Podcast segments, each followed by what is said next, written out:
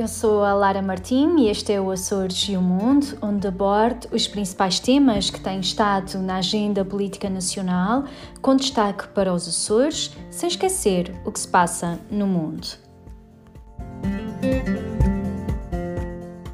Está terminada a segunda sessão legislativa, inicia-se agora um período de pausa uh, para férias, retomando-se os trabalhos em setembro e eh, terminada esta segunda sessão legislativa, que foi fortemente marcada pela pandemia, é hora de fazer um balanço. E um balanço, acima de tudo, de todo o trabalho que foi desenvolvido e que eu tive a oportunidade de desenvolver uh, ao longo destes meses nesta segunda sessão legislativa. Eu efetuei mais de 80 intervenções, subscrevi 20 iniciativas, 27 perguntas e requerimentos, cerca de 60 votos de saudação, de condenação ou de pesar e mais de 80 comunicados de imprensa uh, foram efetuados. Foi uma sessão de facto intensa. Foram múltiplas as reuniões em que participei na Comissão de Economia, na Comissão de Negócios Estrangeiros, na Comissão de Defesa Nacional e na Comissão Eventual de Acompanhamento das Medidas de Resposta à Covid-19, das quais eu faço parte.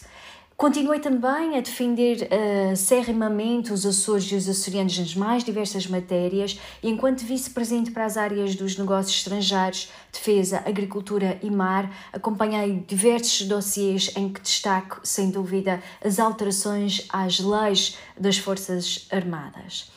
E um, ehm, porque é importante nós também prestarmos conta e contas e, e, correndo aqui o risco de ser exaustiva, mas também cumprindo este dever de prestar eh, contas, eu gostava de elencar alguns dos temas que foram abordados ao longo desta sessão legislativa. No âmbito da agricultura e mar, nós eh, garantimos o funcionamento do novo radar meteorológico de Santa Bárbara, bem como o financiamento dos outros dois radares, um em São Miguel e outro nas Flores. Eu reivindiquei também a abertura do mercado brasileiro às exportações de laticínios açorianos, o que foi alcançado. Reivindicamos também a manutenção do POSEI, que foi alcançada no final desta sessão, e nas várias audições eu apelei à promoção dos benefícios do leite e derivados, enalteci a resiliência do setor agrícola e o papel das suas associações, desafiei o Governo Regional a criar a certificação de produção agrícola sustentável e reivindiquei o reforço dos meios da Polícia Marítima.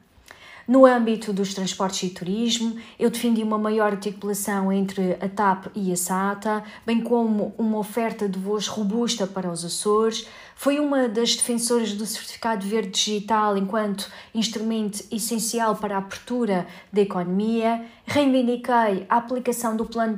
plurianual do turismo aos Açores, que foi efetivamente garantida. Defendi também que as alterações ao subsídio social de mobilidade tem de garantir melhorias reais para os açorianos e que a Autoridade de Mobilidade e Transportes deve ser entidade reguladora e não protetora dos armadores. No âmbito do espaço, acompanhei também o dossiê uh, espacial de Santa Maria e a criação nesta ilha de um ecossistema de inovação espacial, bem como a instalação do Centro de Operações Space Surveillance and Tracking na Ilha Terceira e o financiamento do Air Center, que também se encontra na Ilha Terceira, em 2,5 milhões de euros.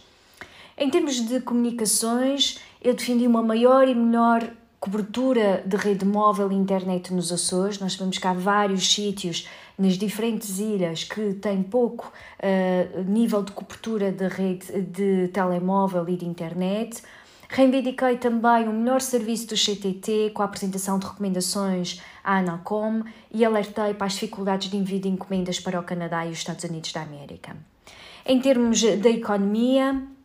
trabalhei para eliminar a discriminação dos açorianos no acesso ao mercado online, garantimos o acesso das empresas açorianas às linhas de crédito, asseguramos o acesso às autarquias açorianas ao apoio a 100% das despesas que foram efetuadas no âmbito do combate à Covid-19, garantimos também o acesso das famílias açorianas a novos fundos nacionais para tornarem as suas casas energeticamente mais eficientes, Garantimos também o acesso das autarquias e das famílias açorianas ao programa de apoio à habitação Primeiro Direito, que permite a recuperação, a requalificação uh, das casas.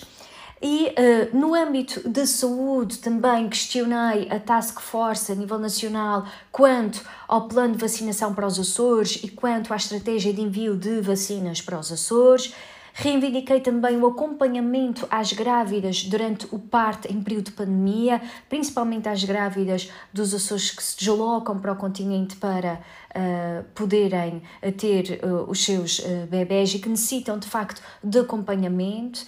Eh, no âmbito da União Europeia, defendi a desburocratização dos fundos europeus, que é fundamental para que mais empresários possam aceder aos fundos. Reivindiquei também o aprofundamento da Europa da saúde, porque perante esta pandemia ficou muito claro a importância de termos uma Europa unida e de termos cada vez mais uma Europa a cooperar também na área da saúde. E reclamei que a União Europeia deve aproveitar o potencial das regiões ultraperiféricas em que se engloba, claro, os Açores e a Madeira e neste âmbito, não só a nível nacional, mas também a nível europeu, deve-se aproveitar o potencial destas regiões de forma muito particular em relação ao mar, mas também em relação ao espaço, à investigação e a outras áreas que são de facto muito significativas para o, o desenvolvimento da própria União Europeia.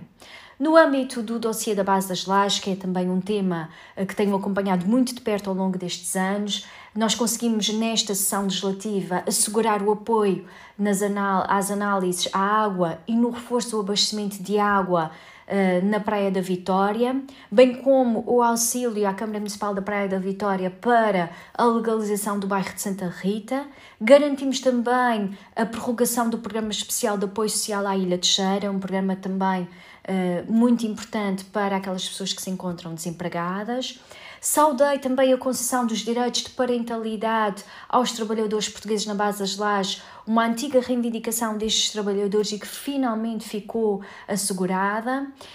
Um, foi também realizado durante esta sessão o primeiro curso de segurança marítima do Atlantic Center, uh, que um, foi sem dúvida um grande evento internacional e trouxe à Ilha Terceira uh, alunos de vários uh, países. Uh, e já está agendado o próximo curso que será no outono e portanto também aqui uma nova afirmação dos Açores, em particular da Ilha Terceira e da base das Lajes em termos da segurança marítima. Questionei também sobre a deslocação da equipa técnica dos Estados Unidos da América à Ilha Terceira no âmbito do processo de descontaminação e, uh, claro, reivindiquei um reforço uh, no âmbito deste processo de, das ações, no âmbito deste processo de descontaminação e recomendei sistemas inovadores detecção de fugas uh, a aplicar nos tanques existentes na base das lajes. No âmbito das comunidades, eu reivindiquei uma melhor resposta dos postos consulares. Nós sabemos das dificuldades que os nossos uh,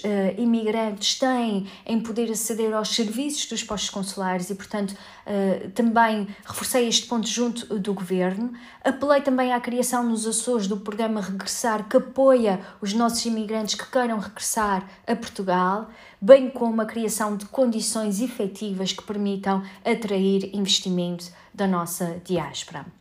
Além disso, também ao longo desta sessão, eh, fui eleita novamente relatora da Assembleia Parlamentar da NATO, da qual eu faço parte, e estou neste momento a elaborar um relatório sobre a China, que será sem dúvida muito interessante para percebermos o posicionamento também da China face às questões eh, da defesa e a nível e no contexto internacional. Tomei posse também como presidente do Grupo Parlamentar de Amizade Portugal-Estados Unidos da América, eh, que tenho muito orgulho em poder eh, continuar a liderar este Grupo Parlamentar de Amizade e ehm, também eh, tomei posse enquanto membro do, do Grupo Parlamentar de Amizade Portugal-Canadá, onde também temos uma grande comunidade imigrante e é sempre muito interessante fazer parte destes grupos parlamentares de amizade e uh, também tomei posse como membro do Grupo Parlamentar de Amizade Portugal-Coreia. Além disso, já quase no final desta sessão legislativa, tive a honra de ser eleita para o Conselho Superior de Defesa Nacional, que é o órgão de consulta do Sr. Presidente da República, o professor Marcelo Rebelo de Sousa, e portanto é com muito orgulho e também com muito empenho que irei me dedicar uh, a este Conselho Superior de Defesa Nacional. Foi sem dúvida um ano muito intenso em que continuei uh, a dedicar-me de corpo e alma à defesa dos Açores e dos açorianos e assim voltará a acontecer na retoma dos trabalhos em setembro e portanto eu uh, despeço-me desejando uma, um excelente agosto para todos, umas boas férias um, e voltaremos a encontrar-nos em setembro para continuar a dar-vos aqui também novidades em relação ao trabalho que está a ser feito no âmbito da Assembleia da República em defesa da nossa região. Já sabem, o meu conceito sempre é que se protejam, protejam os seus e até setembro.